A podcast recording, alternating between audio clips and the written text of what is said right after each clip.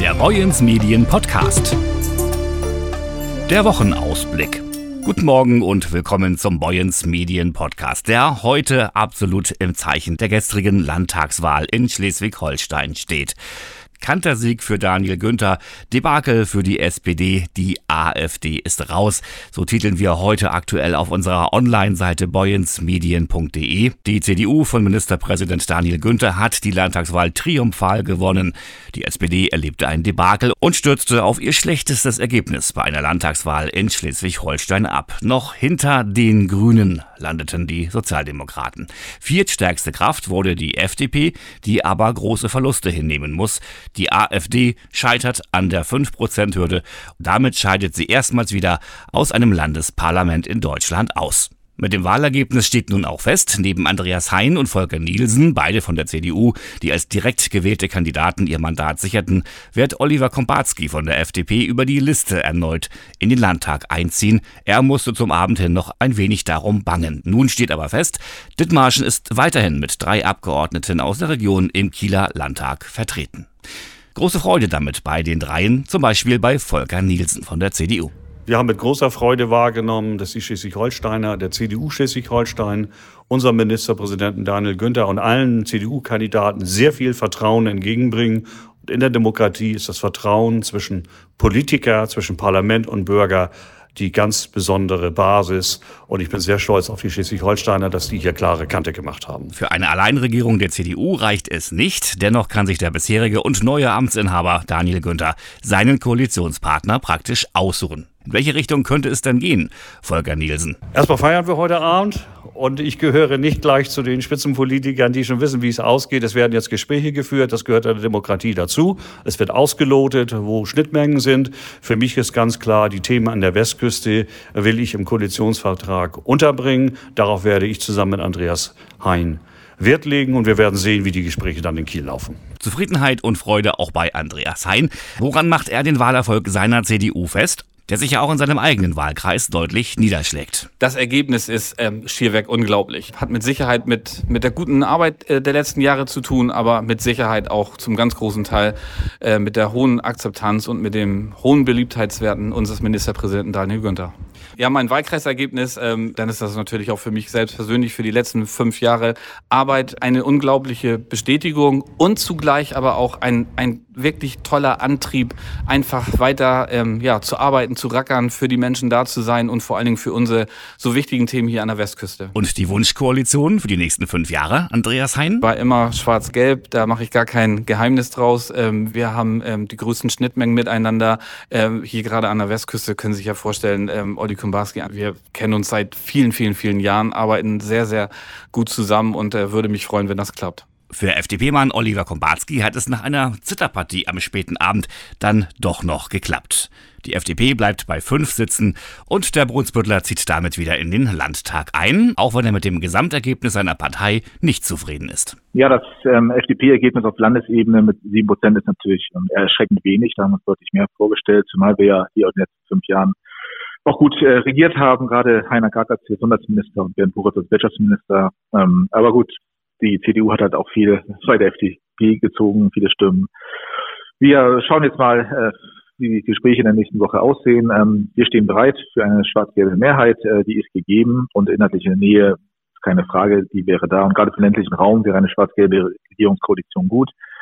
Das Ergebnis Dithmarschen für die FDP wieder weit über dem Landesschnitt. Ähm, ja, da ist natürlich äh, gewisse Freude da, aber auch gedämpft, weil auch da hätten wir uns natürlich mehr vorgestellt. Enttäuschung auch bei Anne Ricke, die Hennstädter Bürgermeisterin, stand für die FDP auf Listenplatz 6. Da die Freien Demokraten nur fünf Sitze behalten, zieht sie nicht in den Landtag ein. Für mich persönlich war es ja so, dass ich mit den Umfragewerten der letzten Wochen ja immer schon eine verhaltene Stimmung hatte, aber insgesamt ist das Parteiergebnis einfach sehr enttäuschend.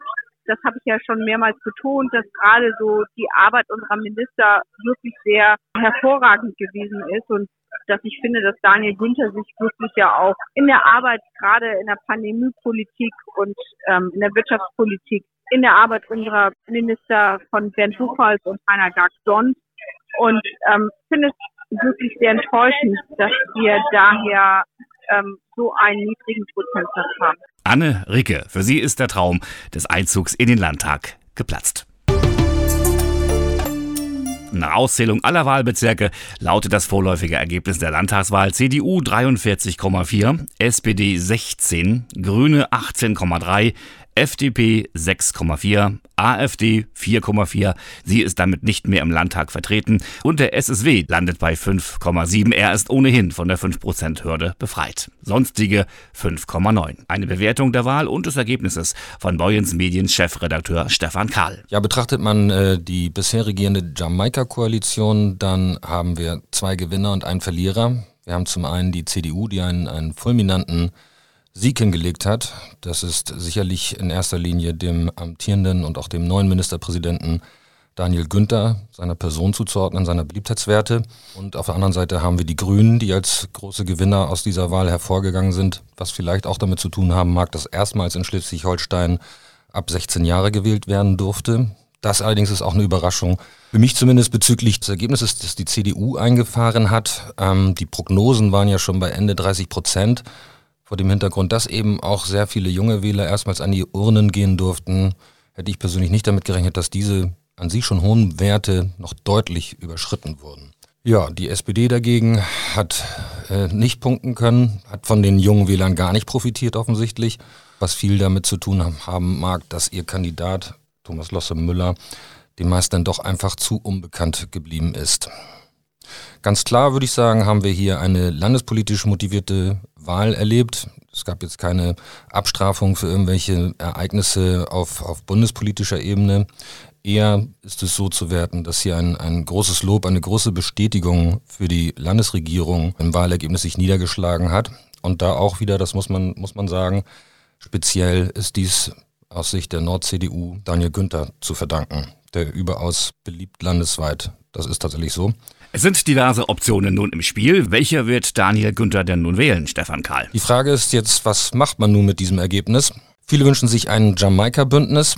Das ist auch das, was der Ministerpräsident Daniel Günther als seine liebste Option mehrfach betont hat. Andererseits kennt man auch das politische Geschäft. Da gibt es Ansprüche, die sicherlich auch hinter den Kulissen an Daniel Günther herangetragen werden. Wenn man so massiv gewinnt, dann kann ich mir schon vorstellen, dass der eine oder andere auf einen Ministerposten oder etwas kurz darunter liegendes äh, in den Regierungsreihen hofft, setzt und vielleicht sogar einfordert, vielleicht auch als Dankeschön für die Hilfe im Wahlkampf. Genauso wird es bei den Grünen sein können. Wenn man mehr Prozente holt, dann wachsen halt auch die Begehrlichkeiten. Und das Ganze kann die Koalitionsgespräche dann erschweren, gerade vor dem Hintergrund, ähm, ein Jamaika-Bündnis schmieden zu wollen. Die FDP hat äh, vor der Wahl gesagt, dass sie nicht an einer Regierung beteiligt sein wird, ähm, an der sie im Grunde nicht genug beteiligt ist. Ähm, wenn jetzt aber Grüne und CDU mehr Ministerposten einfordern, als sie bisher halten, dann würde die FDP dort vom Schlitten fallen. Das macht sie sicherlich nicht mit. Insofern sind trotzdem momentan viele Bündnisse denkbar. Es kann zu Schwarz-Grün kommen, es kann zu Schwarz-Gelb kommen, es kann sogar zu einer Koalition aus CDU und SSW kommen. Das ist eher unwahrscheinlich, aber der Vollständigkeit halber soll es erwähnt sein. Aber am Ende und Daniel Günther ist Sportler, heißt es Never Change the Winning Team. Also mein Tipp wäre an der Stelle, dass es noch einmal zu einer Auflage des Jamaika-Bündnisses kommt, sofern dann eben die schon erwähnten Ansprüche in den eigenen Reihen gezügelt werden können.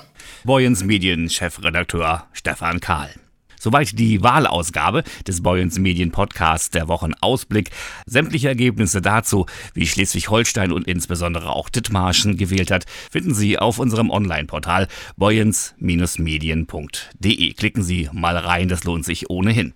Ihnen einen schönen Montag, eine schöne Woche. Wir hören uns wieder hier an dieser Stelle am kommenden Freitag. Bis dahin, mein Name ist Jörg Lotze. Machen Sie es gut.